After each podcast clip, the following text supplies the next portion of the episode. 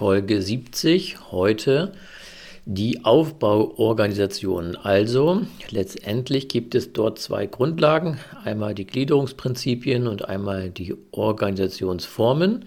Und äh, diese beiden Themengebiete werden in den nächsten beiden Folgen sozusagen genauer durchgearbeitet. Und heute starten wir mit den Gliederungsprinzipien, also nach Verrichtung, Objekt, Rang, Phase oder Zweckbeziehung. Und ähm, somit schon mal viel Spaß mit der heutigen Folge im Fokus der beruflichen Bildung.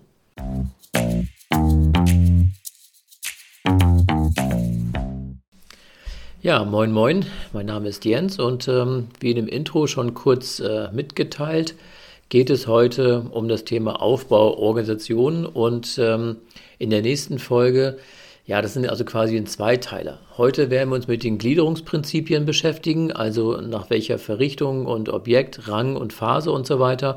Und in der nächsten Folge gucken wir uns dann die einzelnen Organisationsformen genauer an, werden jetzt aber erstmal so ein bisschen Grundlagenarbeit machen und zwar, was ist denn eigentlich eine Aufbauorganisation und wie kann man das eigentlich gut verstehen und auch verständlich merken? Und letztendlich ist es nichts anderes als eine Struktur eines Unternehmens. Und diese Struktur selber ist eigentlich dafür da, um eine Anordnung der Abteilungen und Aufgaben zu statischen Beziehungen aufzubauen. Das hört sich ein bisschen kompliziert an, ist es eigentlich nicht, weil wir kennen das ja, in unserem Unternehmen, wo wir vielleicht arbeiten. Es gibt dort eine Einkaufsabteilung, eine äh, Verkaufsabteilung, vielleicht ein Lager, Produktion und so weiter. Und diese einzelnen Abteilungen werden dann in einer Konstruktion sozusagen, äh, sozusagen reingelegt. Und wenn man das äh, genauer beschreiben will, könnte man sagen jetzt ein Einliniendiagramm zum Beispiel oder Einlinienorganisation. Das heißt, oben haben wir den Chef, und dann kommen die einzelnen Abteilungen, die sind alle gleichgestellt in der waagerechten und darunter sind dann die Mitarbeiter angeordnet. Wir werden uns aber in der nächsten Folge nochmal intensiver mit den, ich sag mal, ähm, Formen genauer beschäftigen, nur dass ihr es kurz einmal einsortieren könnt.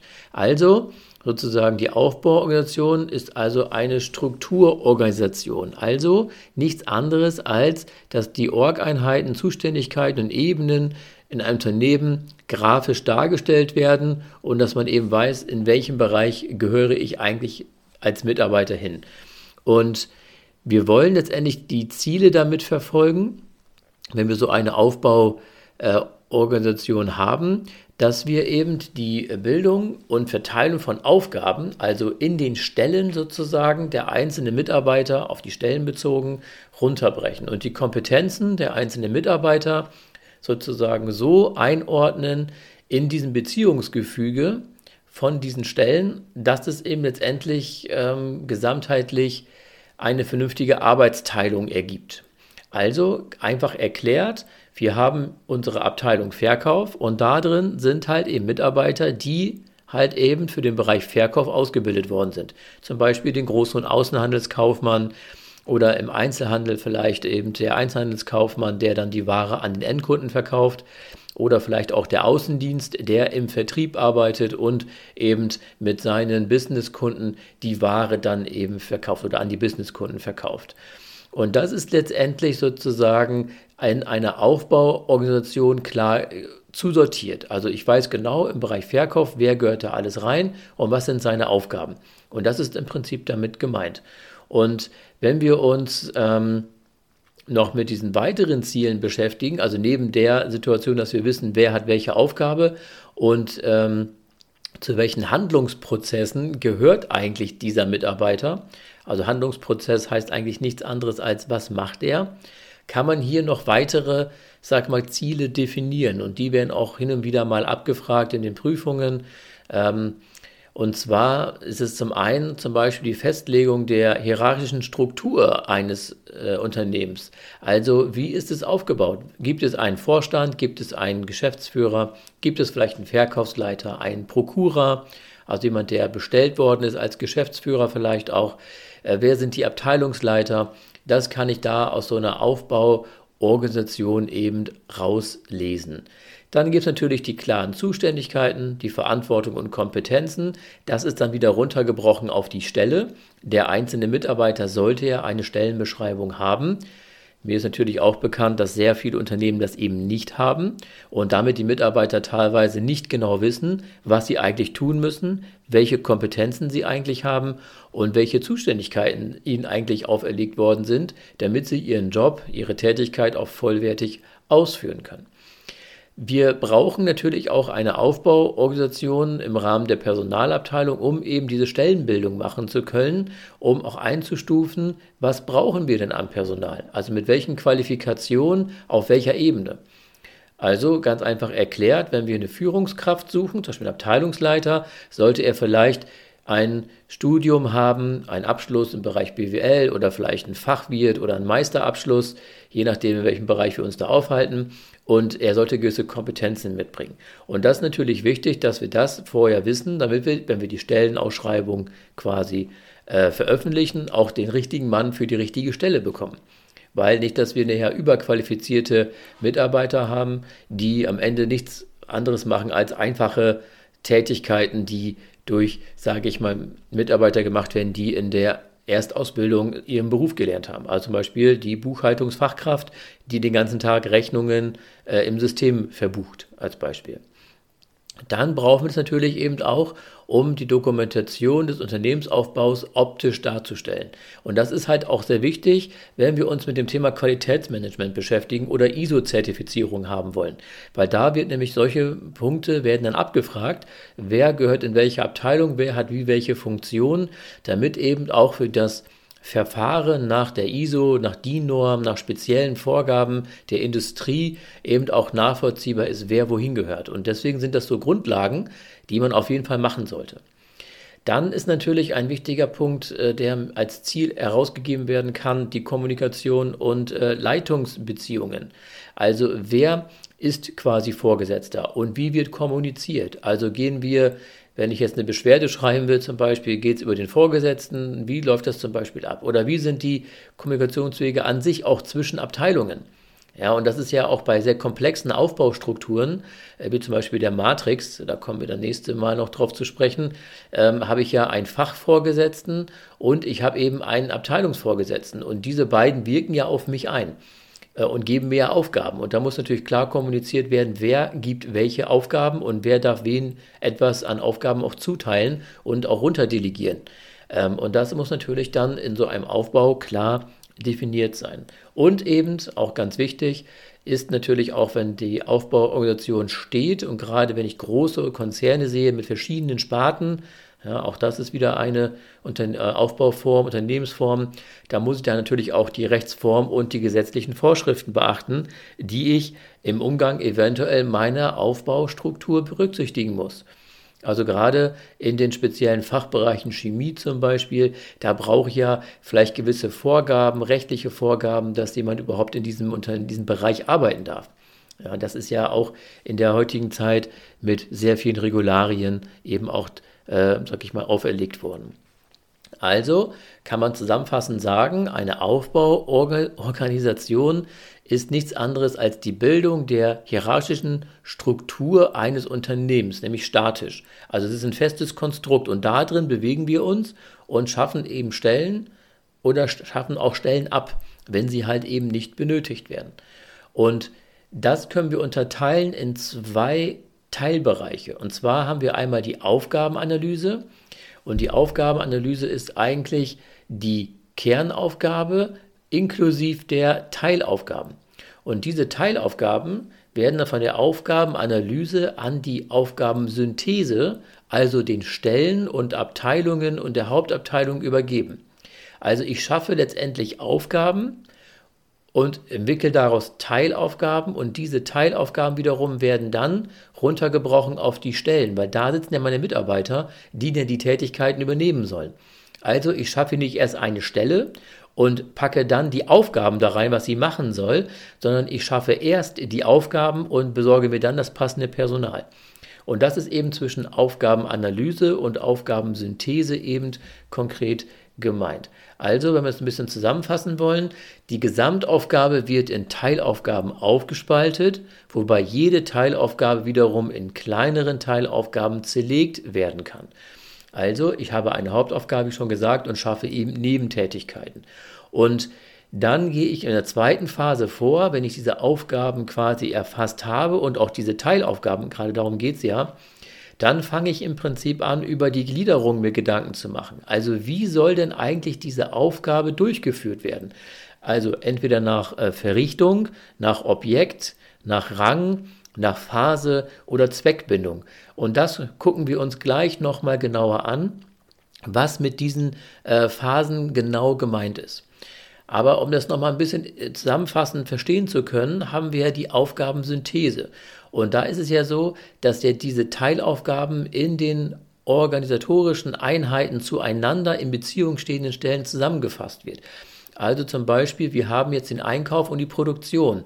Und da gibt es ja immer eine Abstimmung. Wie viel Material brauche ich für die aktuelle Produktion? Weil der Produktionsleiter gibt ja eine Rückmeldung an den Einkauf und sagt, momentan haben wir die Auftragslage nicht, wir brauchen weniger Material. Also ist das auch dieses Zusammenspiel zwischen Aufgaben und eben auch den Stellen, dass die eben solche, ähm, sag ich mal, Abläufe koordinieren. Und das ist halt eben dabei zu berücksichtigen. Und da hilft eben auch gerade bei der Aufgabensynthese, wenn wir halt eben Stellen bilden, eben wie ich gerade schon sagte, die Stellenbeschreibungen, die Aufgabenzuordnungen, also welche Stelle macht konkret was und auch den Aufgabenplan. Dazu gibt es dann auch ein Organigramm, also eine optische Darstellung, wie das Unternehmen aufgebaut ist. Dann haben wir auch Weisungssysteme, wie ich gerade schon sagte, im Rahmen der Kommunikation, wer wird wie jemandem etwas an Informationen zubringen. Über eine EDV, über Telefon, E-Mail oder wie auch immer. Und das ist jetzt eben wichtig, dass sich daraus dann letztendlich diese Stellen bilden. Und daraus entwickeln sich dann eben auch Abteilungen und aus diesen Abteilungen dann eben auch Weisungssysteme, die in diesem Organisationsmodell eben entwickelt werden. Also die, Stellen ist, die Stelle ist die kleinste Einheit sozusagen und die Abteilung umfasst letztendlich viele kleine Einzelstellen. Zum Beispiel den Einkauf für das Material, Einkauf vielleicht für, für Büromaterialien, Einkauf für Betriebsmittel, Einkauf vielleicht für Sachmittel und so weiter und so fort. Und die wiederum werden zusammengefasst in die Abteilung Einkauf. Wie ich gerade schon im Verkauf sagte, auch da nochmal ein Beispiel. Abteilung, Abteilung äh, Verkauf besteht für den Verkauf an Endkunden, Verkauf an Großkunden und den Vertrieb über den Außendienst zum Beispiel. Und dann könnte man auch noch sagen, Vertrieb über Messe oder weitere Personen, da gibt es ja genug Möglichkeiten, sich das im Prinzip genauer anzuschauen. Also zusammengefasst, die Aufgabe, die insgesamt zu erwarten wird, wird in Teilaufgaben zerlegt und dann auf Stellen übertragen, wo die passenden Mitarbeiter sitzen. Und diese Mitarbeiter, je nachdem, wie viele das sind und welcher Umfang das hat, werden daraus Abteilungen gegründet und diese Abteilungen werden dann wieder zu Hauptabteilungen zusammengefasst.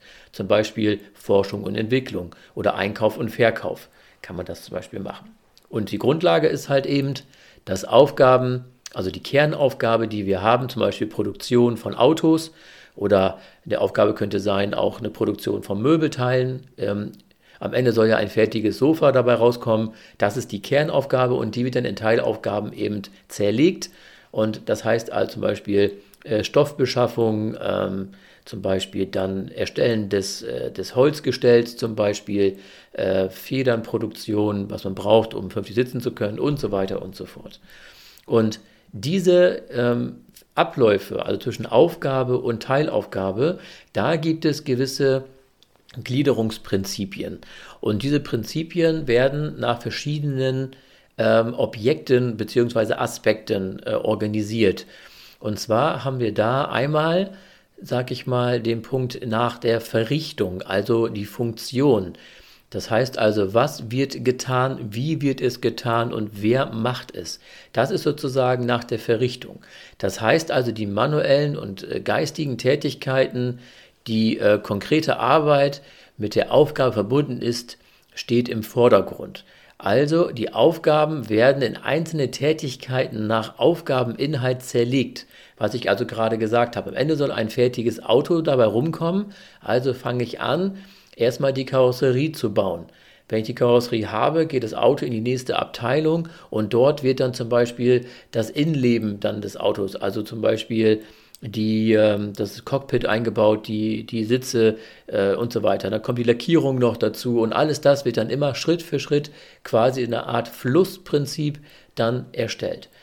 Und da geht es eben darum, dass die Verrichtung, also wie wir das machen und wann und wer, dann letztendlich im Vordergrund steht.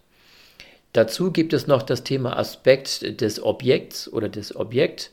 Woran wird gearbeitet und was? Das heißt also, der Gegenstand steht dabei sozusagen im Vordergrund. Also was wird eigentlich produziert? Also die Aufgaben werden auch Objekten wie zum Beispiel Aufträge, Maschinen, Produkte, Regionen, Länder oder Personen strukturiert, an welchen die Tätigkeit vorgenommen werden soll. Also das Objekt soll durch die Verrichtung verändert werden. Also gebe ich den Weg damit sozusagen vor.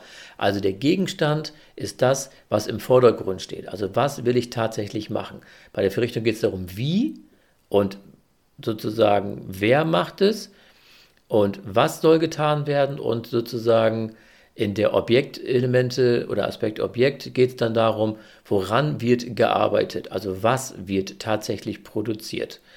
Dann haben wir den Rang, also die Entscheidung oder Ausführung. Da ist im Prinzip wichtig, äh, sozusagen die Aufgabe steht da auch im Vordergrund. Und zwar ist diese Aufgabe erfolgsrelevant. Ja, das heißt also, ist es eine leitende Tätigkeit, die da im, im, im, Raum steht, oder ist es eher die operative Tätigkeit, also die ausführende Tätigkeit? Und wenn wir uns diese Aufgabe mal genauer angucken, dann überlegen wir halt, okay, wer soll was machen, wann soll es gemacht werden, in welchem Umfang, worum geht es eigentlich, das wäre das Objekt, dann kommt der Rang dazu, ist es eine leitende Tätigkeit oder ist es eher eine operative Tätigkeit, also die, die Rechnung in dem System einzutickern, oder ist es vielleicht eine Aufgabe für eine Führungskraft, äh, vorher zu bewerten, ähm, ist die Rechnung korrekt zum Beispiel im System eingepflegt worden oder ist die korrekt an sich als Beispiel. Dann gibt es noch die Phase, also die Planung, Durchführung und Kontrolle. Und da geht es im Prinzip darum, zum Beispiel den Versand zu planen oder vielleicht auch eine Auskunft geben zu können über diesen ganzen Vorgang oder eben dann auch zum Beispiel ähm, die Produktion so zu planen, dass am Ende der Händler weiß, wann das fertige Auto beim Kunden ankommen wird. Also die Plane, äh, die Phase der Planung. Und als letztes haben wir dann sozusagen, ist es äh, unmittelbar oder mittelbar, also die, die Zweckbeziehung äh, dahinter. Und das ist natürlich auch wichtig, weil dort werden die Aufgaben sozusagen äh, geordnet in einer direkt oder indirekten Art.